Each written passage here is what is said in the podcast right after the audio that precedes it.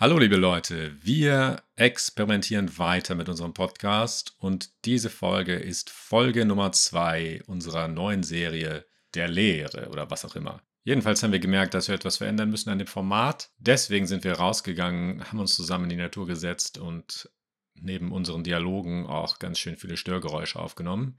Ich bitte das schon mal im Vorfeld zu entschuldigen und mit ordentlicher Verspätung startet Folge Nummer 32. Viel Spaß!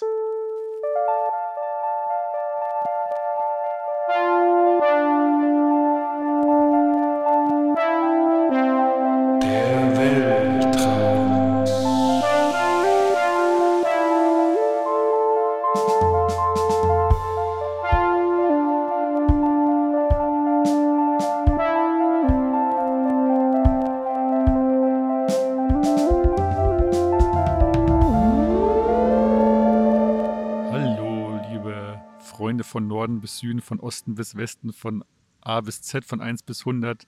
Hier sind wieder eure Queech Boys. Und willkommen im Weltraum. Wieder mal von außerhalb. Äh, diesmal im Park. Wir trauen uns immer näher an die Zivilisation. Ja, weil das Thema ist heute das Ich und wir dachten, das Ich ist am besten nicht alleine. Genau, das Ich ist ja überall.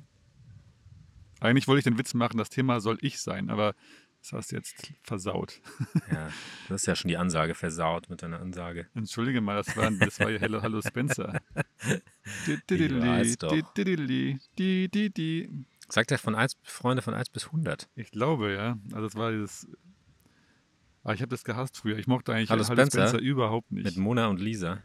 Ja, und den Queech Boys und was gab's noch? Nepomuk. Also fand ich alle so Nee, blöd Die einfach. waren richtig doof, ja. Und der, der Grobi, nee, Grobi nicht, Quatsch, wie heißt der andere? Der in diesem Baumhaus gewohnt hat. Kaspar oder sowas. Dümmste. War das der Kasper? Weiß nicht. Ich, ich, ich, will dir fressen oder sowas, ne? Sagt er immer. Ich will dir fressen. War das nicht Das war so alles so infantiler Scheiß. Also für Kinder schon zu blöd. Das war mir damals als Kind schon Zu zu blöd. doof irgendwie. einfach, ja. Ja, okay, wir schweifen direkt ab.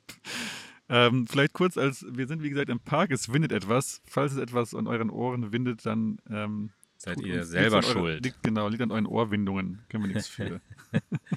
Nee, da sind die, wir versuchen hier uns Wir äh, sitzen vor dem Wind zu schützen, indem wir die Hand genau. vors Mikrofon Wir sitzen eigentlich halten. wie die, wie die Deppen im Park mit unseren riesigen Mikrofonen in der Hand. Schon ein bisschen peinlich. Zum Glück ist das Ich immer alleine und die anderen gibt es eigentlich nur in unserer Vorstellung.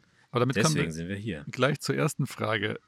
Was, was ist das Ich? Was ist ich? Also vielleicht nochmal kurz zur Erklärung. Wir, wir kamen darauf, weil wir letztes Mal so ein bisschen darüber gesprochen hatten, ähm, dass man, wenn man träumt, so friedlich aussieht.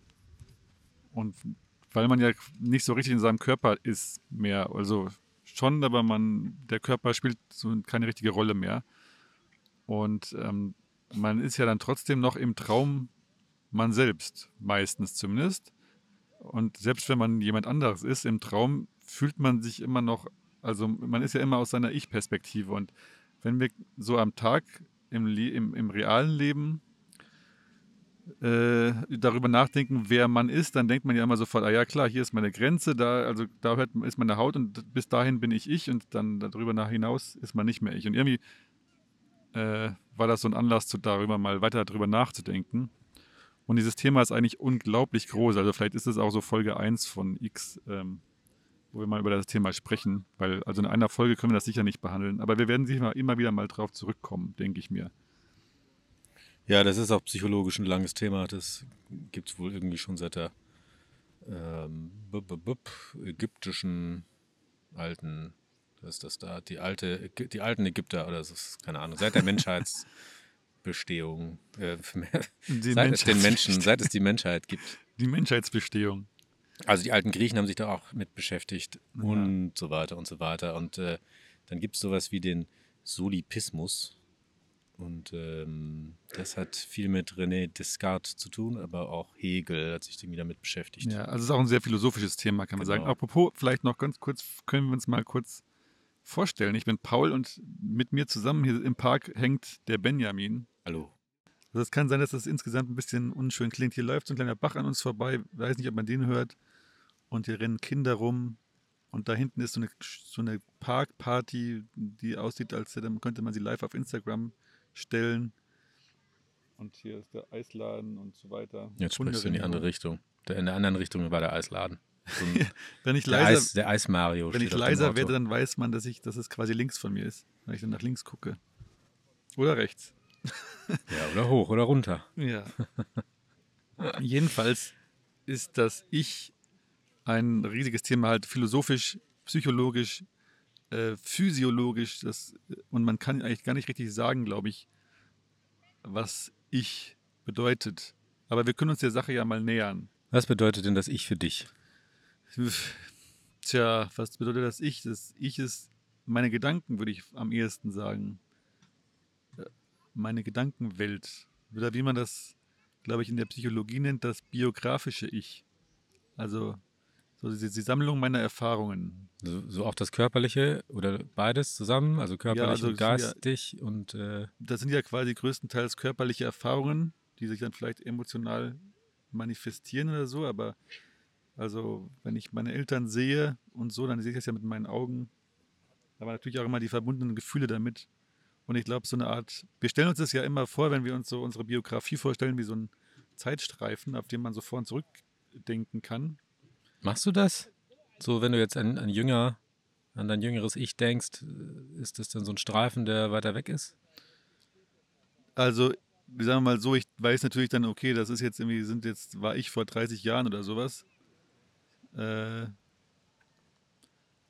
aber ich denke jetzt nicht so, so, also ich denke jetzt nicht immer an so einen Zeitstrahl, aber natürlich habe ich, weil ich so ein, das Konzept, glaube ich, dieses Zeitstrahls schon irgendwo verinnerlicht und denke mir, das ist halt weiter weg von jetzt als, Jetzt kommt der tosende Wind wieder. ja, Nun ja, ähm, wenn du allerdings dich, wir hatten ja mal vorhin beim Café über Gerüche gesprochen, wenn du jetzt so einen Geruch hast, dann, dann erinnert man sich ja irgendwie an früher oder an andere Situationen, wo dieser Geruch eine große Rolle spielt oder gespielt hat. Und dann ist man ja direkt wieder in dieser Situation.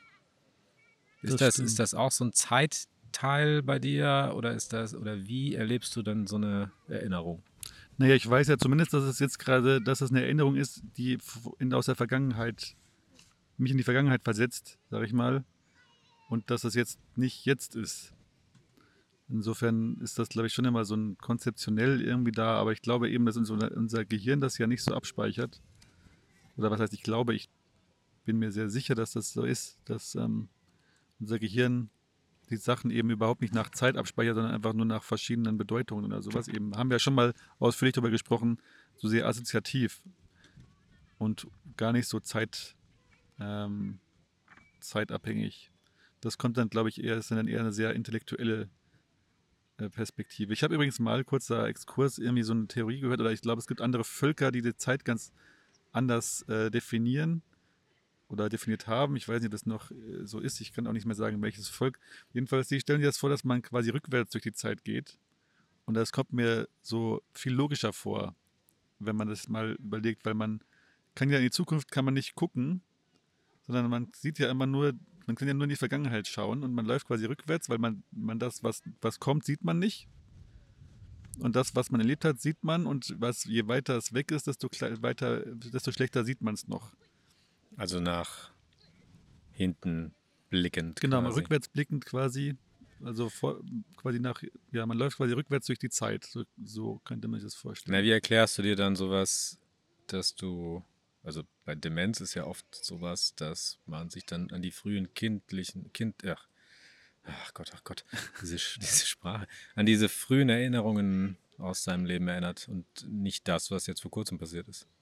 Hm, Ja, ich glaube, das sind halt die prägendsten Erinnerungen dann, ne? Und das wird dann, ich glaube, da wird so ein bisschen dies, eben das, was ich gerade gesagt habe, diese intellektuelle Zeiteinteilung wird so ein bisschen aufgelöst und man ist dann mehr in so einer Oh, jetzt kriegen wir Nachbarn. Kleine Nachbarn, Nachbarchen. Nachbärchen. Naja, wir versuchen es einfach mal weiter hier. Es Ja. ist aber schon ein bisschen anstrengend. Auf jeden sagen, Fall, es kostet auch ein bisschen, Zeug. sag ich mal, Mut, hier einfach so. Mit, wir haben ja natürlich so riesige. Mikrofone. Also Ja. sind größer als wir. Damit der Sound so toll klingt. Ja, genau. Und das Dumme ist, dass diese riesen Mikros natürlich auch noch den Wind aufgreifen und eben die Kinder. Also das hört man sicher jetzt nebenbei so ein bisschen. Ja, Kinder mit Hunden und ganz verrückte Leute und die gucken einen alle an, als ob man von einem anderen Planeten kommen würde. Wir kommen ja auch aus dem Weltraum, wenn wir ehrlich sind. Ha. So, äh, ich habe noch äh, etwas gefunden über René Descartes. Der hat ja gesagt, ich denke, also bin ich, also beziehungsweise cogito ergo sum. Ich denke, also bin ich. Das, das ist ja Oh, oh. so die Definition von dem Ich. Ne? Also wenn ich ich bin, dann muss ich denken. Und dann, wenn Ja. ich denke, dann bin ich. Aber äh, ja, was könnte das sein? Und dann hat er noch gesagt, die Außenwelt könnte ein bloßer Traum sein. Wie passend. Und irgendwie ganz nicht ganz falsch, wenn man jetzt so ein bisschen wissenschaftlich angeht. Also was würdest denn du sagen? Was ist denn für dich das Ich? Das, ist Frisbee gespielt. Ich würde jetzt gerne das kleine Kind fragen, was für, die, für dieses, für dieses Kind gibt es kein Ich wahrscheinlich. Das interessiert sich für sowas überhaupt nicht. Das ist einfach Nun nur ja. da. Ja, also so, ein- so ein Ich ist ach, für mich schon auch die eigene Gedankenwelt irgendwo. Und je, je mehr ich drüber nachdenke, desto mehr frage ich mich, was diese anderen Personen oder Figuren eigentlich sind.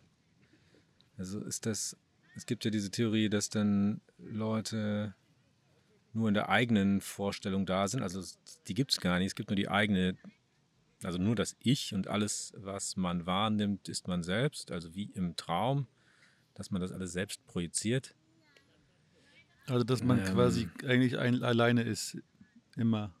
Ja, man, man fühlt sich ja auch manchmal sehr alleine Ja. und man wird dann irgendwie nicht verstanden oder man versteht die anderen nicht. Solche Sachen, aber man ist schon sehr auf sich selbst bezogen, auf seinen eigenen Kopf. Und der, der Körper, den nehme ich manchmal so wahr, als ist der einfach da und nicht immer ein Teil von mir. Also ist eben auch die Frage, was, also wo, was macht körperlich das Ich aus? Also du würdest jetzt ja sagen, wenn wir jetzt hier, wir liegen jetzt hier auf der Wiese rum mit unseren riesigen Mikrofonen und äh, du würdest jetzt wahrscheinlich, wenn ich dich frage, was, wer bist du oder wo, wo beschreib dich mal, du würdest, könntest jetzt sagen, hier, das, da bis zu den Füßen, das bin ich, vom Kopf bis zum Fuß. Ähm, Ja, erstmal schon. Man wird auch beschreiben, was man so erlebt hat, ne, körperlich. Also ich habe, ich arbeite hier und wohne da. Jetzt blättert hier die Seite ins Mikrofon. Und äh, ich kenne den und die und so weiter und habe das gemacht und bin jetzt hier und mein Fuß kratzt oder nicht oder ist grü grün oder blau und keine Ahnung, so, sowas, ja. ja. Ähm, man beschreibt aber weniger das Ich, das man dann eigentlich ist. Weil es auch so schwer ist. Ich Ja, wüsste jetzt also nicht. ich, meine politische Einstellung ist sowas. Also ich meine, das ist ja auch schon wieder schwierig, weil das auch schon wieder so ein bisschen extern ist. Aber so meine tiefsten Gedanken, die teile ich ja gar keinem mit, oder? Ja, wahrscheinlich wenigen, wenn überhaupt. Und dann ist es ja auch schwer, das überhaupt für sich selber zu definieren. Also ich könnte jetzt gar nicht. Also meine äußere, da weiß ich ja so, okay, hier höre ich auf, damit bin ich quasi, da- das ist mein, mein äußerlicher Rahmen sozusagen. Aber so das, was mich ausmacht, und da sind wir zum Beispiel in dieser Traumwelt, wenn wir jetzt eben träumen, dann sind wir ja manchmal also da sind wir definitiv nicht mehr unser Körper. Also wir sind dann, wir leben dann in so einer Welt, in der es uns gibt, aber unser physischer Körper hat damit eigentlich nichts zu tun. Der liegt ja rum in der Zeit. Und trotzdem sind wir uns sicher, dass wir, dass wir wir selbst sind. Irgendwie schon, ja. Man, also seit dem letzten Mal habe ich auch so andere Leute beobachtet. Oder ich kriege oft den Eindruck, dass Menschen dann nicht mehr so ganz da sind, wenn die auch in so ein Video gucken oder, oder einfach in die Luft starren, also sich mit was anderem beschäftigen in ihren Gedanken. So ein bisschen wie wenn man schläft. Also man ist dann nicht da. Irgendwie. Man hat zwar den Körper und irgendwie steckt da was drin, nur dass dieses Ich dieser Person ist einfach gerade woanders abgeschweift oder, oder wie man sagt ja dann auch meine, auch sowas wie meine Gedanken schwirren gerade woanders rum oder so. Ja. Ne? Ja, also man schwirrt irgendwie weg. Ja, das stimmt. Aber was schwirrt da genau weg und äh, was bleibt denn genau da? wenn wir zwei jetzt so äh, über irgendein spezielles Gerät Zellen austauschen würden, äh, immer so eine Zelle nach der anderen. Ab wann wärst du dann ich und ich du? Ab wie viel Zellen oder ab welchen Zellen? Oder, oder bleiben wir wir selbst? Und dann ja, nur das ist ja auch so eine Frage, wenn du ein fremdes, fremdes Herz bekommen würdest in deinen Körper, schlägst, also lebst du jetzt Genau. mit einem anderen Herz, bist du, ist das Teil von einem anderen da jetzt drin. Vor einem Radio habe ich was gehört über Cannes. Da wurde der Film Titan irgendwie ausgezeichnet und da geht es, das ist so ein Horrorfilm angeblich. Ich habe es nicht, nicht mehr genau, die Inhaltsangabe jetzt im Kopf. Aber es geht irgendwie um eine Frau, die eine Titanplatte im Körper hat und deswegen äh, andere Sachen macht oder irgendwie beeinflusst wird in ihrem Handeln und auch so in ihrem körperlichen Auftreten. Es äh, klang auch sehr interessant. Also du kriegst quasi irgendwie einen Teil, sei es jetzt ein, ein Element aus Metall oder Schrauben oder eben auch was anderes Menschliches. Wirst du dann auch jemand anderes oder wird dieses Ich dann gestört durch das andere Ich? Oder ist das überhaupt ein Ich, was da implantiert wird oder nicht? Oder ist dein, dein Ich dann weniger wert, wenn dir jetzt das Bein abgeschnitten wird zum Beispiel? Das ist auch so eine bist Frage. Du ein bisschen weniger. Ja, bist du weniger wert oder bist du nicht mehr ein ganzer Ich? Wenn du jetzt sagst, genau, diese, diese Körperteile oder sowas, genau genommen sind wir einfach nur, sind wir einfach ein Haufen einzelner Zellen, die überhaupt nichts wollen oder sind. Also die sind alle im Dienst, also eines größeren Ich. Also weißt du, was ich meine? Wir sind ja eigentlich einfach nur jede einzelne Zelle, könntest du jetzt ja entnehmen und auf irgendeinen Nähr, auf so einen Nährboden packen. Und dann wird er dann noch wochenlang rumleben. Für sich. Und wäre dann, wäre das dann immer noch ein Teil von dir oder ist es dann irgendwann was eigenes? Und wieso schaffen wir das, quasi so ein riesiges, komplexes System von Sachen zu sein, die alle für sich überhaupt nichts machen, speziell oder nichts, nichts, keine, kein Bewusstsein haben. Aber in der Summe haben wir dann doch ein Bewusstsein. Ja, es gibt ja auch so eine Art Schwarmintelligenz und sowas. Also eher jetzt bei Vögeln natürlich oder bei Fischen, aber Menschen haben das ja auch irgendwie. Aber meinst du jetzt die Menschen, Menschen, Menschheit oder meinst du der Mensch als einzelnes, der quasi ja auch so eine Art Schwa Zellschwarm ist und plus Bakterien, die wir auch noch drin haben und so weiter? Aber das kann man jetzt nicht so sagen, ne? Da ist einfach. Ja, das ist jetzt sehr theoretisch, da kenne ich mich zu wenig aus in der ganzen Welt. Also, ich meine, ach Gott, diese Seiten hier. Entschuldigung, liebe, liebes Volk. ja, also sehr schwierig, was, was der Mensch an sich natürlich ist und wo dann das Ich anfängt und aufhört. Nur, es gibt ja immer so wieder so, so Phänomene, dass du meinst, jetzt ruft irgendwer an und dann ruft diese Person an. Oder ja.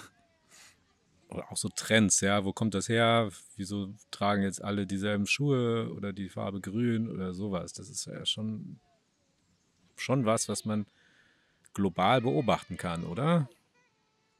Ja, Was so die Menschheit angeht.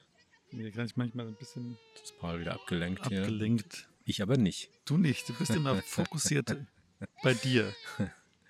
Ja, jetzt war, jetzt haben wir, haben wir den Kleinen zum Weinen gebracht mit unserem riesen Mikrofon. Und mit unserer, unseren psy- psy- psychologischen Fragen, philosophischen Fragen, das ist natürlich auch ein schweres Gewicht für so ein kleines Kind. Ich äh, lese noch mal was vor, vielleicht von Sartre nochmal. Er hat nämlich das Buch geschrieben, Das Sein und das Nichts. Und da ist sowas wie, naja, so eine, so eine Art Definition. Ein, ein Sein, das sein eigener Grund ist und das die Religionen Gott nennen.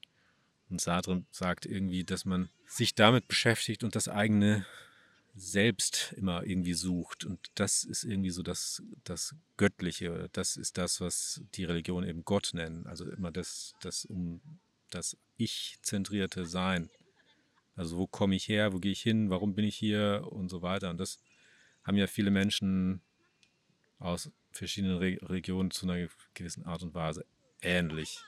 Also sei es jetzt das Nirvana zu erreichen oder irgendwas. Es geht ja darum, das Ich so weit zu transformieren.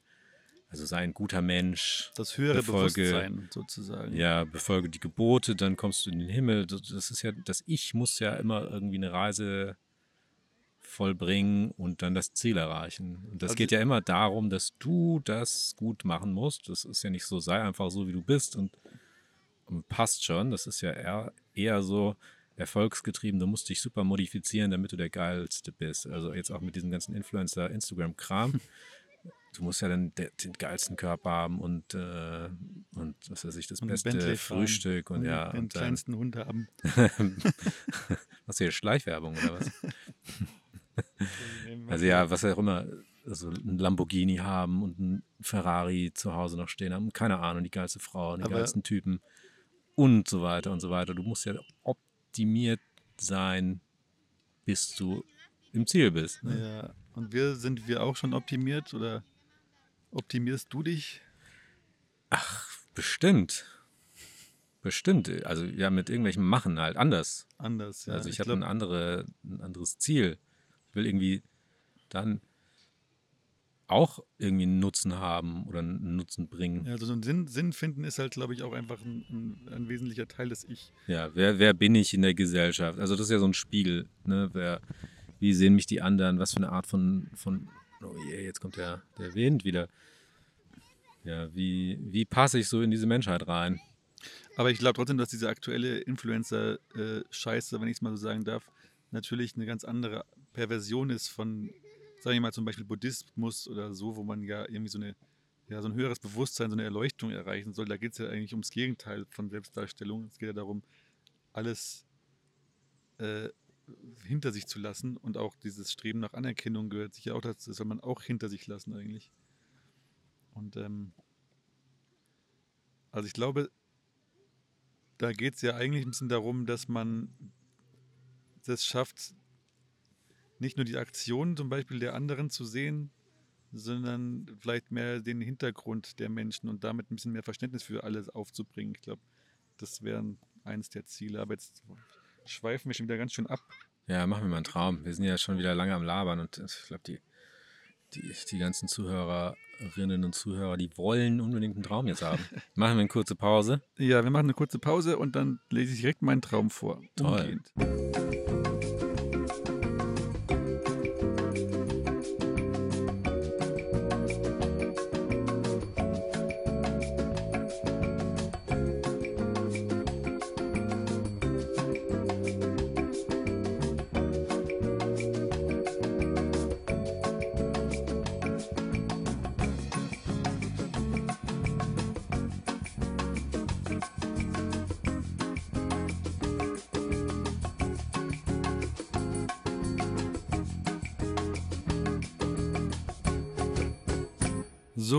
Zurück. Wir haben uns nochmal umgesetzt, weil es eben doch ein bisschen sehr laut war. Jetzt sind wir hier in der Appleboy-Gaststätte, Biergarten quasi oder Apfelweingarten, wie sagt man, weil es eben doch ein bisschen sehr laut wurde.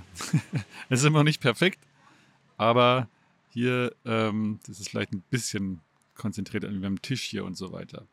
So, ich lese einfach mal einen Traum vor. Da geht es auch so ein bisschen um Bewusstsein und ums Gehirn. Das passt deshalb so ein bisschen.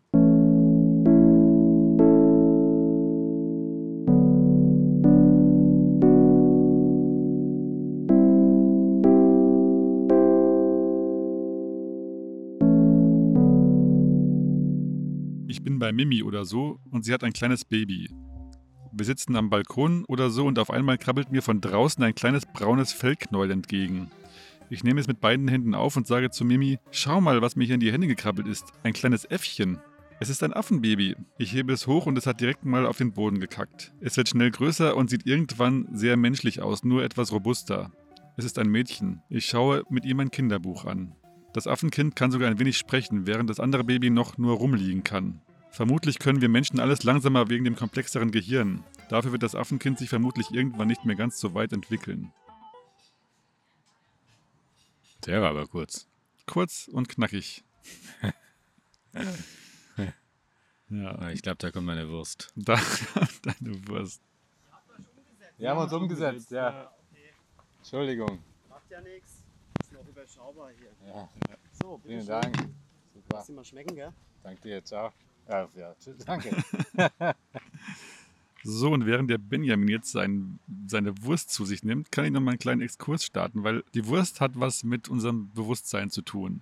Unserem Selbstbewusstsein, also unserem sich Selbstbewusstsein. Und Ich zwar. dachte, du sagst jetzt Bewusstsein. Hätte ich jetzt schon dir erwartet. Aber weil? Weil die Wurst weil die Nahrungsaufnahme letztlich der Treiber ist für all diesen Kram. Okay. Ähm, und zwar kann man ja davon ausgehen, dass äh, also das Überleben ist eigentlich immer der Antrieb für alles. Und so ein einzelner, so ein kleiner Einzeller, der braucht kein Bewusstsein. Die gibt es ja so Einzeller, die wurschteln einfach so durch die Gegend, die bewegen sich einfach irgendwo rum und wenn sie was, wenn ihnen was zu fressen vor die, vor die Nase kommt, dann fressen sie das halt. Und das war's. So wie ich. Ein bisschen so wie du. genau, und die komplexeren Lebewesen, die können das natürlich nicht mehr so machen. Die müssten ja zum Beispiel gucken, dass sie nicht, also wenn die einfach nur sich ziellos durch die Gegend bewegen würden, bis was zu fressen vor die Nase kommt, dann würden die es nicht weit schaffen, weil sie ja zum Beispiel gegen jedes Hindernis knallen würden. Oder wenn Essen schwerer zu finden ist, hätten sie ja auch keine Möglichkeit, irgendwie zu sagen, ich habe einen Plan, ich besorge besorg mir Essen. Und um so einen Plan zu entwickeln, braucht man ja ein Bewusstsein, dass man, dass man ein Objekt ist, sozusagen im Raum. Also man muss sich also quasi seiner selbst bewusst sein. Und das passiert durch andere. Also durch, durch andere, durch die du dann ein Objekt wirst. Also wenn du zum Beispiel irgendwo siehst, als, sagen wir so ein kleines Krustentier oder sowas, so eine Krabbe, die sieht jetzt irgendwo Futter. Dann läuft die darauf hin und aber unterwegs ist ein Stein. Dann musst du ja wissen, dass die, muss die, wisse, die Krabbe muss wissen, dass sie jetzt nicht einfach geradeaus dahin laufen kann, weil sie einen Körper hat, der an dem Stein hängen bleiben würde. Also sie muss ja sich, bewusst sein, dass sie eine gewisse, äh, einen Körper im Raum hat, der an diesem Stein nicht einfach, oder um den Stein herum muss und nicht einfach durch den Stein durch kann. Ja, logisch. Und so vermutet man, dass das wohl der erste Schritt war in Richtung Selbstbewusstsein, dass man halt bei der Nahrungssuche äh, Vorteile hatte, wenn man als komplexeres Lebewesen zumindest, wenn man nicht nur noch ein Einzeller ist, wenn man weiß, dass man, äh, wo man anfängt und wo man aufhört. Und dann noch höher äh, entwickelte Lebewesen halt sogar einen Plan fassen können und irgendwie vielleicht sich erinnern können, dass sie äh, irgendwo hin wollten und nicht jetzt bei der nächsten Gelegenheit wieder vergessen, was sie eigentlich vorhatten, weil dann wird es auch schwierig mit dem Nahrungssuchen. Dieses Nahrungssuchen, brauchst du das für das Ich direkt? Fürs Oder Überleben des für Ich den halt, ne? Körper? Ja, für den, fürs Überleben. fürs Überleben einfach. Dafür braucht man, Weil das Ich eben diese Bedingungen braucht, um Ich zu sein. das Ich braucht Essen, sonst, äh, also ja, ich gut, glaube der Körper das- braucht Essen. der Körper das, braucht Essen, genau. Das und das, Hirn oder die ganzen, die ganzen Körperteile brauchen irgendwie Energie. Genau. Ja. Und das Ich, das Ich braucht kein Essen, sondern das Ich nützt der Nahrungssuche, kann man sagen. Wenn Ah. du weißt, dass du, dass du eben einen Körper hast und so weiter, dann kannst du eben auf deine Umgebung reagieren, um zu deinem Ziel zu kommen. Wie schmeckt deine Thüringer? Das ist die weirdeste Aufnahme, die wir je gemacht haben. Aber ich muss sagen, äh, wir hatten ja letztes Mal so ein gewisses, so einen gewissen Frustfaktor. Und äh, jetzt, äh, wie, so eine, wie, so eine, wie so eine Beziehung, wo man irgendwann mal Sex im, im Freien versucht, damit es wieder aufregend wird oder so. Während unsere Aufnahmen im Freien. Das spricht aber viel aus, aus deinem Sexleben. Ja, so sagt man das doch. Bei mir ist es natürlich nie so. Ja, es tut mir so ein bisschen leid, aber diese, diese Wurst hat mich so angelacht vorhin. Ja, aber wie gesagt, damit konnte man ja schön was herleiten. Also wir sind unter unseren Umständen auch deshalb selbstbewusst, weil wir Wurst wollen. oder andere Ähm. Sachen, vegane Wurst oder so. Wir können ja mittlerweile, haben wir quasi so uns so ausgefeilt, dass wir mittlerweile nur noch unserem Handy sagen können, dass wir was essen wollen und dann bringt uns das jemand ans, an die Tür. Insofern haben wir dieses Bewusstsein so gut ausgenutzt, dass wir mittlerweile gar nichts mehr zu- fürs Essen machen müssen eigentlich. Gut, das könnte nach so psychologischen Konzepten ja auch sowas sein, was man sich selbst ausgedacht hat. Ne? Also ich denke mir das nur aus und deswegen funktioniert es so. Das heißt, äh, es gibt es eigentlich gar nicht, so in echt. Also es hat sich jetzt kein anderer ausgedacht, sondern ich habe es mir selbst ausgedacht, Was hast du dir ausgedacht? dass das Essen direkt an meine Tür geliefert werden kann in meiner Welt.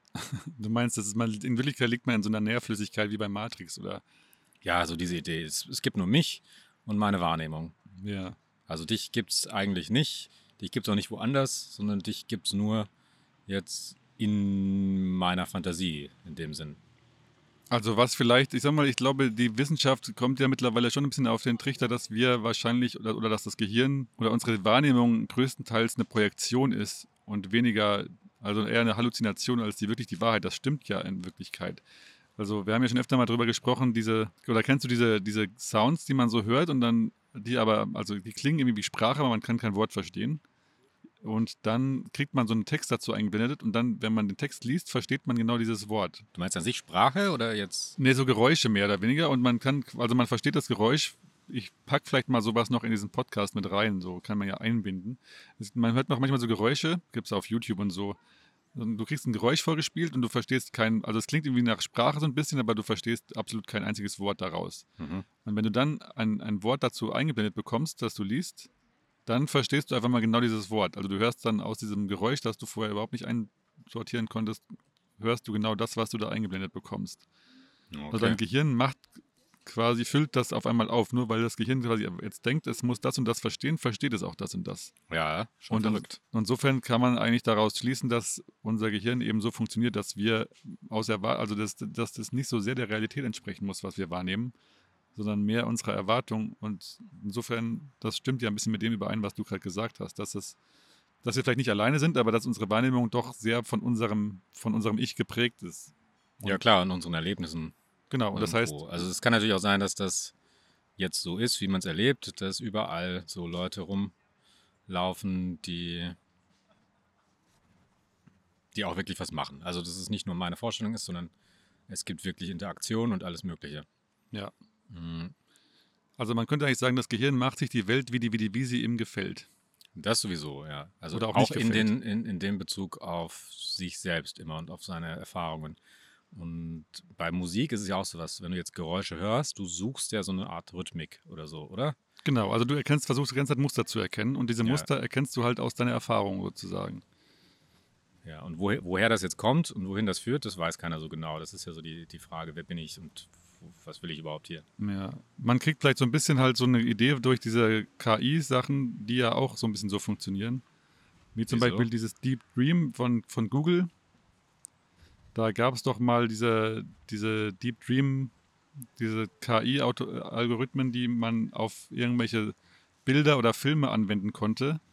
Und dann hat zum Beispiel dieses Deep Dream überall Hundegesichter gesehen, weil man das darauf Mhm. programmiert hat und hat dann diese Hundebilder quasi da so rein geblendet, überall, äh, wo es die wahrgenommen hat. Und wenn man das quasi übertrieben hat, dann hat es quasi in jedem Blödsinn Hundegesichter gesehen und dann macht dann so psychedelische Bilder aus allem.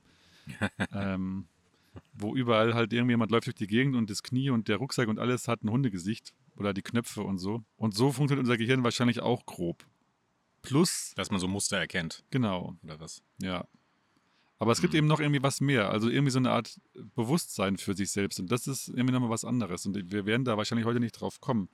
Ähm, ich meine, wir würden wahrscheinlich beide sagen, unser Bewusstsein ist letztlich in unserem Gehirn. Wenn du also quasi deinen Kopf abmachen würdest von deinem Körper, dann würdest du wahrscheinlich trotzdem sagen, dass es dein, dein Ich ist, dein Kopf. Und der Rest So wie ist bei halt Futurama. Du bist in so einem Kopf, genau. in so einem Glas und es kann trotzdem noch funktionieren. Und du brauchst einen, kannst einen technischen Roboterkörper haben und bist trotzdem noch du selbst. So. Genau, das heißt, du würdest eigentlich, eigentlich könnte man sagen, um das vielleicht von vorhin nochmal aufzugreifen, von wegen, wer ist man eigentlich oder wer ist ich? Höchstwahrscheinlich einfach nur der Kopf, Hm. das Gehirn. Ähm, ich habe ein bisschen was über diese außerkörperlichen, ja, das ist Außerkörper, ah je, AKE, außerkörperliche Erfahrung, ne? Außerkörpererfahrung, Erfahrungen, Experiences, out-of-body experiences. Ja, Diese deutschen Wörter sind, äh, sind manchmal einfach zu weit weg von mir. Keine Ahnung warum. Jedenfalls, was ich eigentlich sagen will, ist, äh, dass das auch was mit dem, mit dem Gehirn irgendwie zu tun haben soll. Das heißt, wenn man Teile des Gehirns so und so stimuliert, dann kannst du diese Außerkörper, Erfahrungen. so ein Erlebnis irgendwie hervorrufen. Du stimulierst dann so ein paar Sachen, welche jetzt genau darüber forscht man vielleicht oder weiß es noch nicht so genau oder, oder vermut, vermutet irgendwas. Und äh, dann kriegst du das. Da gab es irgendwie so eine Operation am, am offenen Hirn, wo der, der Mensch auch wach sein musste und der hat das irgendwie dann geschildert. Wenn irgendwie das und das passiert ist, dann hat er sich immer über dem Tisch schwebend gesehen und sowas. Und das passiert dann auch mit, äh, also sowas wie mit Hypnose, Meditation oder natürlich auch mit Drogen. Dann, also wenn du jetzt irgendwie Cannabis rauchst oder LSD schluckst oder so, dann kriegst du auch sowas. Und das sind alles Stoffe, die irgendwie dein Hirn beeinflussen. Ja, aber die Frage ist ja, wie kommt diese außer, also man, außerkörperliche, man verlässt ja seinen Körper nicht wirklich, denke ich mal. Sondern vielleicht sieht man so das Abbild des Gehirns von sich, von seinem, von sich selbst oder von seinem eigenen, von dem Körper. Also wenn du zum Beispiel träumst, siehst du ja auch manchmal deinen Körper.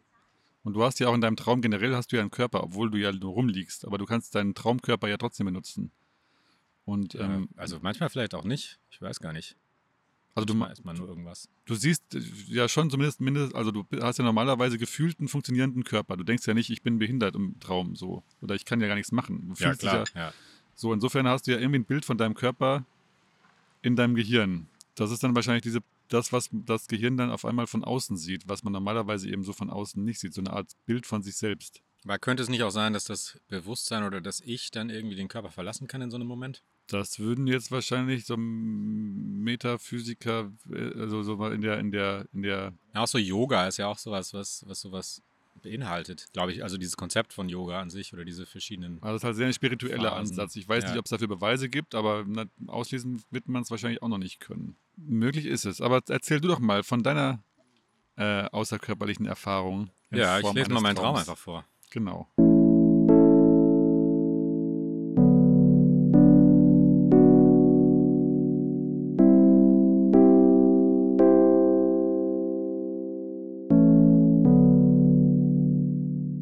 Arbeite auf einem Parkplatz, wahrscheinlich für einen Autohändler. Wir steigen in einen alten Renn-BMW, um mal kurz um den Block zu fahren. Das Auto muss mal bewegt werden. Es ähnelt vorne dem alten M1 und hinten Donald Ducks Bürzel. Eine Verschmelzung aus spiegelndem Chrom, farbigen Aufklebern, einem rohen Düsenjäger und einem fetten Entenarsch. Der Spoiler steigt weit über die Höhe des Dachs und aus dem Innenraum schaut man durch feine Schlitze durch das Heck nach hinten. Pure Power. Wir fahren langsam auf die Straße, dann ist irgendwas falsch und wir gurken kurz auf die Fahrbahn und dann wieder zurück zum Parkplatz. Einem vorbildlich wartenden deutschen Autofahrer platzt direkt die Geduld. Weil er nicht erkennt, was wir da machen, hupt er wie bescheuert und fuchtelt mit seinem Gesicht herum. Dann fährt er schnell an und direkt danach bestimmt wieder vorbildlich weiter. Diese Deutschen, denke ich mir. Auf dem Hof winkt mich mein Chef zu sich. Ich fahre zu ihm und stoppe mit einem imposanten U-Turn auf dem Geröll. Er will aber nichts, nur dass wir bei diesem Spiel, irgendwas auf dem Boden, kurz mal mitmachen. Es kostet einen Euro pro Person. Ich überlege, ob ich für uns direkt zwei Euro zahlen soll oder lieber erstmal nur für mich. Besser nur für mich, vielleicht dauert es ja zu lange, dann hätten wir einen Euro gespart. Und was war das für ein Spiel? Weißt du nicht mehr? Keine Ahnung. Hütchenspiel vielleicht oder so. Aber du, hast- also du hast jetzt einen Porsche und einen BMW in deinen Träumen und dann ist dein Fuhrpark aktuell. ein goldener Porsche Ja, stimmt. und ein Donald Mehrere Porsches, glaube ich, hatte ich schon. Ja. Ja. Interessant. Aber immer deutsche Autos auf jeden Fall. Hm. Donald Ducks Auto, Donald Ducks Arsch ist kein deutsches Hast du auch das Auto. Nummernschild 313 gehabt? Mit Sicherheit, ja. Ja, interessant. Und da hast du da eine, hast du eine, eine Interpretation deines eigenen Traums?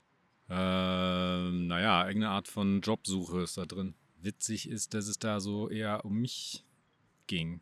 So meine Situation da überragt die des Chefs oder so, Ja, oder so die der Rolle oder die auch, auch von meiner Begleitung. Da bin, bin ich also im Vordergrund. Das ist ja auch das, was jetzt, wo wir nochmal, um nochmal den Bogen zu schlagen zu unserem heutigen Thema, der Unterschied zu, also normalerweise ist ja Traum fast wie so ein Film. Also irgendwas passiert und irgendwie, es gibt eine Handlung und irgendwelche Leute machen irgendwas und trotzdem weißt du ganz genau, wer davon du bist und dass du quasi Teil dieser, dieser Geschichte bist. Und du identifizierst, identifizierst dich irgendwie aufgrund deiner, also was auch immer, irgendwie bist, ist da was du in diesem Traum.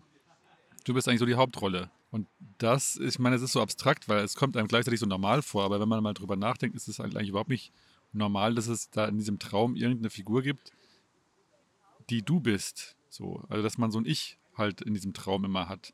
Das ist halt einfach nur wahrscheinlich aus der Erfahrung geboren oder so. Aber es könnte ja genauso gut sein, dass du nicht du bist. Und dass man dann man selbst ist in diesem Traum, obwohl man kein, keinen echten Körper hat. Ähm, und trotzdem kann man in seinem Traum seinen Körper benutzen und du hast Arme und Beine und so weiter. Spricht einfach für mich dafür, dass das Gehirn ständig eigentlich dich projiziert und dich so irgendwo hin halluziniert und eigentlich nicht so richtig äh, einen Unterschied macht, ob das jetzt ein echter Körper ist oder nur ein virtueller sozusagen. Ja, vielleicht, weil das Ich, so wie wir es jetzt haben oder entwickelt haben, auch nur das Körper-Ich kennt. Also, es, wie du meinst, es braucht irgendwie Nahrung und kann nur so überleben. Also in unserem Körper. Und deswegen träumt das Ich dann auch von unserem Körper. Hm. Wenn man das jetzt irgendwie erweitern könnte mit, weiß ich nicht wie, also einfach gedanklich oder mit irgendwelchen anderen Stoffen, dann ist wahrscheinlich der Wunsch von vielen, dass man sich dann so entfernt von diesem Körper. Also dass, dass Ich quasi wirklich der, die, die Freiheit ähm, erreicht. Ja, Dass es quasi nicht mehr nur auf den Körper beschränkt ist. Dann kann das Ich ja überall hinreisen. Also dann könnte es dieser Stuhl sein oder dieser Tisch oder dieses Auto. vielleicht geht das sogar irgendwie, weil es gibt ja dieses, vielleicht nicht, ob du schon mal von diesem Experiment gehört hast, mit diesem Spiegel und dem Arm, äh, dass du quasi, oder gar kein Spiegel, einfach so ein künstlicher Arm. Also du hast quasi deinen, deinen echten Arm hinter einer Wand und siehst den nicht und kriegst stattdessen einfach so einen ähm, künstlichen Arm, also das ist halt einfach so so ein Puppenarm oder sowas, da hingelegt. Dann kriegst du quasi mit einem Pinsel auf deinem echten, auf deiner echten Hand, die du nicht, die du nicht siehst, wirst du mit dem Pinsel gestreichelt und gleichzeitig mit auf dem künstlichen Arm, den du siehst, wirst du auch gestreichelt mit dem Pinsel. Mhm. Und dann hältst du ruckzuck diesen künstlichen Arm für deinen Arm, Mhm. weil du ihn siehst und der ungefähr da ist, wo du ihn erwartest. Mhm. Auch wenn es nicht dein Arm ist, dein Arm ist irgendwo hinter der Wand. Und dann kannst du zum Beispiel dann überraschend mit einer Gabel in diesen künstlichen Arm stechen und durchstrickst dich total, obwohl du genau weißt, dass das nicht dein Arm ist eigentlich. Aber in dem Moment hast du sofort reflexartig das Gefühl, du musst diesen Arm wegziehen. Und hast du dann auch Schmerzen in dem? Äh, ich glaube, also das so, so Placebo-Schmerzen bestimmt. Also das geht, weiß ich jetzt nicht. Ich glaube in dem Moment jetzt nicht speziell, aber es gibt ja auch äh, Prothesen und so weiter, wo glaube ich auch man ruckzuck diese Prothese als Teil des Körpers versteht. Also manchmal kommt es mir so vor, als wären wir echt nur so ein wildes Konstrukt aus Zeug und das Gehirn nimmt halt einfach gerade alles, wie es ist und macht sich so einen Reim drauf, so ungefähr. Naja, da müsste ungefähr ein Arm sein, na, das wird dann wohl mein Arm sein, so ungefähr. Und Kennst du das, wenn du was trinken willst und du hast das falsche Getränk im Kopf gerade? Ah, und dann trinkst du es und schmeckt total ekelhaft. Ja, zum Beispiel Milch und dann trinkst du Bier. ja, ja, voll. Also man hat ja eine linke und eine rechte Gehirnhälfte. Und man hat irgendwann mal die tolle Idee gehabt, dass man das ja mal trennen könnte und mal gucken kann, was passiert. Beziehungsweise man hat es dann wirklich regelmäßig gemacht bei Epilepsie, weil man dann irgendwie sich davon erhofft hat, dass das nur eine Gehirnhälfte betrifft und nicht beide deshalb. Oder dass man quasi das verhindern kann, dass sich das ausbreitet. Und offenbar macht man das sogar immer noch in ganz seltenen Fällen, dass man die Verbindung zwischen der linken und der rechten, man nennt das ähm, Kallosotomie, da, dass man einfach die linke und die rechte Gehirnhälfte trennt. Okay. Und das hat wohl vergleichsweise wenig Auswirkungen. Du kannst dann ein normales Leben führen. Aber es hat so ein paar seltsame Nebenwirkungen. Zum Beispiel, normalerweise ist ja so, dein linkes Auge wird von der rechten Gehirnhälfte bedient oder andersrum. Und äh, genau, und die, das rechte Auge steuert oder bedient das linke, die linke Gehirnhälfte. Und bei diesen Menschen, wo man diese Trennung gemacht hat, hat man festgestellt, dass die wenn die was mit dem rechten Auge gesehen haben, konnten die das, also man hat sie gefragt, was siehst du? Zum Beispiel irgendwie, was weiß ich, ein Bild vom Auto und dann haben die gesagt, Auto. Wenn jetzt mit dem linken Auge gesehen haben, also mit der rechten Gehirnhälfte, äh, dann konnten sie es nicht aussprechen, was das ist. Sie konnten es nicht formulieren. Haben sie aber erkannt irgendwie.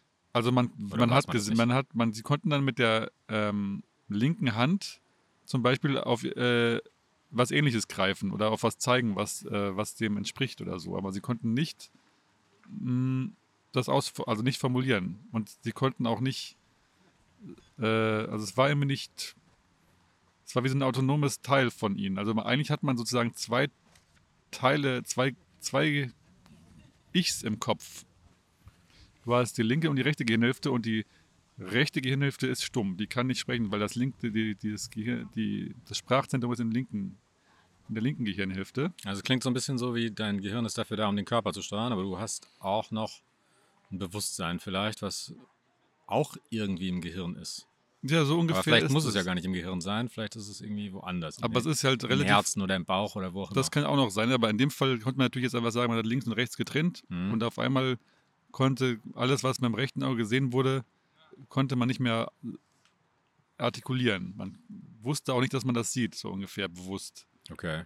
wenn man sich zum Beispiel irgendwie ein, ein, am Regal eine Süßigkeit ausgesucht hat, dann war es auch dann manchmal so, dass sich eben die beiden Teile separat was ausgesucht haben Mhm. und quasi es so einen Konflikt gab, weil die eine Seite hat sich was anderes ausgesucht als die andere Seite oder so. Ähm, oder man konnte sich zum Beispiel auch von der, von der linken Hand was in die rechte Hand geben. Aber dann wusste die rechte Hand, also wusste man, sobald man es in der rechten Hand hatte, nicht, warum man es jetzt aber mal in der Hand hat. Witzig. Und das Interessante ist wohl, dass dann oft die Leute einfach was erfunden haben, warum sie das jetzt in der Hand haben. Also so nach dem Motto, wenn sie sich ein, so einen Rubik's Cube in die, äh, in die Hand gegeben haben selbst und dann hat man sich gefragt, warum hast du jetzt so einen Würfel in der Hand? Ja, wollte ich schon immer mal äh, ausprobieren, sowas. Hm. Obwohl sie das einfach nur, also die hatten, sie wussten nicht, warum sie es wirklich in der Hand hatten. Ja, da gibt es ja noch so, so ein Rechtfertigungsding im Hirn, ne? oder Genau. was der Körper. Du, du hast ja dann so eine soziale Rolle irgendwie als Körper und musst dich dann entweder rechtfertigen oder irgendwie erklären, warum jetzt was passiert mit dir oder das mit deinem Körper. scheint aber auch einfach im Gehirn angelegt zu sein, dass das Mhm. Gehirn einfach ständig alles äh, also begründet. Und von wegen freier Wille kann man jetzt überlegen, haben wir überhaupt sowas oder erfinden wir denn eigentlich die ganze Zeit, dass wir das wollten? Mhm. in Wirklichkeit ist halt irgendwie was passiert. Ja, ist schon verrückt, ne? Also ich meine, du hast ja dann auch so Sachen wie Stephen Hawking, der irgendwann seinen Körper nicht mehr so richtig benutzen kann, aber dann trotzdem Bücher schreiben kann. Genau, mit, seinem, mit seinen Augen oder wie hat er das gemacht, ne? Oder mit irgendwie, mit Minimalbewegungen. Ja, ich glaube erst mit dem Mund, dann mit den Augen irgendwie. Ich weiß nicht, wie das Gerät, dieser Computer alles konnte. Aber fing halt schon sehr minimal an. Und es gibt ja viele Filme oder, oder viele Medien, die sowas beschreiben, wie Menschen, die jetzt vom Körper losgelöst sind oder gefangen sind in ihrem Körper, in Anführungszeichen gefangen, weil sie jetzt nichts sehen oder nichts hören können gleichzeitig, dementsprechend auch nicht sprechen können und dann komplett losgelöst sind von, von dieser, naja, von diesen Konventionen, die wir hier so als Menschheit machen. Ja, ich könnte, ich, haben. ich würde sogar wetten, dass Stephen Hawking wahrscheinlich seinen Rollstuhl und alles als Teil seines Körpers begriffen hat, so für im Allgemeinen. Also wahrscheinlich konnte er das intellektuell schon sagen, nee, nee, das ist ein Gerät. Aber ich glaube, so, weil er da immer drin saß, wette ich mal, dass der gefühlt das einfach. Das heißt, wenn du eine Gabel in seine Reifen gestochen hast, hat er auch Aua. zusammengezuckt oder was? genau. Hätte er Innerlich- gezuckt, wenn er innerlich richtig, ich gezuckt, wollte gerade ja. sagen, äußerlich. Kurz die Augen zusammengekniffen. Ähm, wer weiß. Gut, die Entwicklung des Sitzens oder die Entwicklung des Stuhls an sich ist ja auch sowas, Das dass hat dich ja auch schon immer mal fasziniert, dieser, diese Sitzgeschichte, ne? Äh, was meinst du? Du hast da mal irgendwie schon mal was drüber gemacht. Ja, ich habe mal da sowas geschrieben. Es ging damals ein bisschen in die Hose, aber das ist was, ein anderes Thema. Jedenfalls die Gesicht, äh, Gesichte, die Geschichte des Sitzens hat irgendwie zur Folge, dass der Mensch sich von der Erde erhebt, also irgendwas Göttlicheres auch wird. Äh, zum Beispiel auf der Toilette sitzt man ja dann mittlerweile auf dem Thron, ne? nicht, mehr, nicht mehr irgendwie auf so einem Loch oder auf dem Donnerbalken, sondern man, man enthebt sich dem menschlichen Dreck oder so. Kommt Ja. mir jetzt nicht so sehr dabei vor, aber Ja, nicht mehr, aber ich meine, wenn du jetzt ständig hocken würdest, ich weiß nicht, ob du mal in Frankreich auf so einer Hocktoilette warst oder in Indien oder wo ja, auch stimmt, ja, da könnte man sich auf jeden immer, Fall. äh, denkt man sich, oh Gott, oh Gott.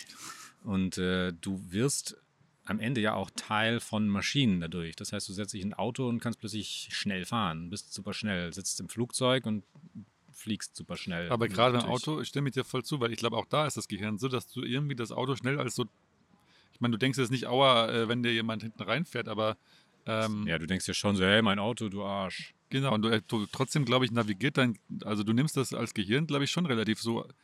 Also ich glaube nicht, dass wir es anders hinbekommen würden, so ein Auto zu fahren, wenn wir das nicht irgendwie so ein bisschen als Teil von uns begreifen würden in dem Moment. Also dass wir so wissen, okay, bis dahin hinten haben wir Platz und so weiter, dass man das irgendwie so, also ich, ja, und also es ist alles so eine gemischte Kombination aus verschiedenen Aspekten. Eben auch, dass diese eine Gehirnhälfte offenbar irgendwie so unterbewusst alles Mögliche steuert ähm, was wir gar nicht so formulieren können. Und auch, also ich finde es total faszinierend, dass eine Gehirnhälfte stumm ist. Hm. Dass die aber da ist und die ganze Zeit irgendein Zeug denkt und macht.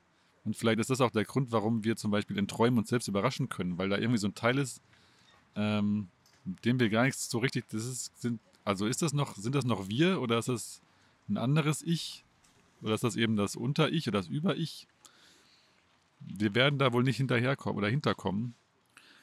Ja, also in meinem Traum, dann bin ich ja im Auto. Also ich war jetzt ja nicht das Auto. Du, du ich bin warst- jetzt erstmal im Auto. Ja, Vielleicht klar. könnte ich, wenn ich jetzt ganz viel Auto fahren würde, auch Teil eines Autos sein oder das Auto Teil von mir. Ja, ich weiß nicht, ob das Gehirn quasi sowas braucht, dass man sich so selbst sieht. Oder wenn das jetzt zum Beispiel angenommen, du würdest jetzt einfach so riesige, sagen wir mal, so extra große Beine anziehen, wie so eine Art wie so eine Art Exoskelett. Du hättest jetzt so riesige Füße und Mhm. Beine, an, die, du, die ziehst du immer so an. Und wenn du lange noch dran rumläufst, hast du vielleicht so ein bisschen das Gefühl, das ist ein Teil von dir. Vielleicht, ja. Und dann wäre das ja so ein bisschen nicht, nicht richtig den Körper verlassen, aber zumindest könntest du deinen Körper mehr modifizieren als, äh, Wie der 6 Millionen Dollar Mann oder die 7 Millionen Dollar Frau. oder wie heißt der Typ da, der jetzt hier Iron Man. Ja, Iron Man auch, ja. Oder Batman. Ja. Alles so normale Menschen, die sich dann weiterentwickeln. Also wenn wir das Gehirn so ein Teil von uns ist und wir mit dem Gehirn aber eigentlich ziemlich flexibel sind vielleicht, Mhm. können wir da vielleicht mehr draus machen, als wir so normalerweise tun. Also vielleicht können wir als kann das Gehirn einfach flexibler und sich vielleicht losgelöster fühlen von dem, von dem Körper, als es das so in der Regel tut. Es ist ein bisschen schwer, sich zu konzentrieren, muss ich sagen. Ja, ich glaube, wir müssen auch Schluss machen. das ist leider, ähm, das war ein Experiment. weiter.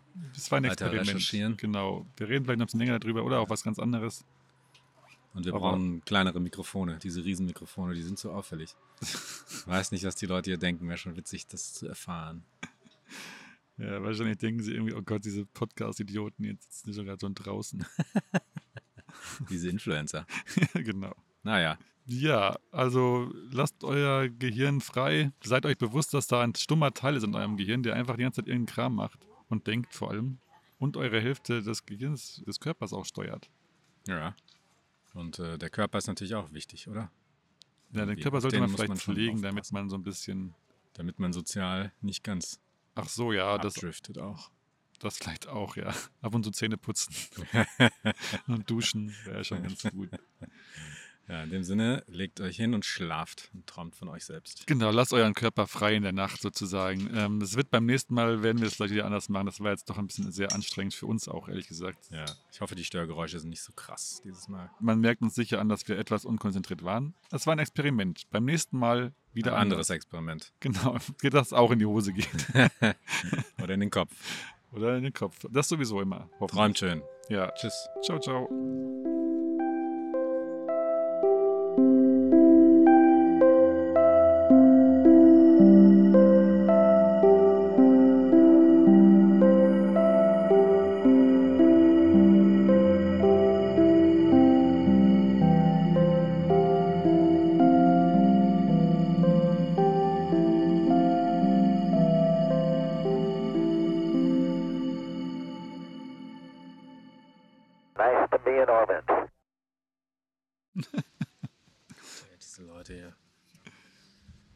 Der eine Junge, der ist vorhin, der wollte einen Hund da irgendwie durchs Wasser heben und dann ist er voll in den Ah. Becken hingeflogen. Der Hund oder der, der Junge? Der Junge mit dem Hund am Arm. Und voll ins Wasser geknallt. Dummkopf.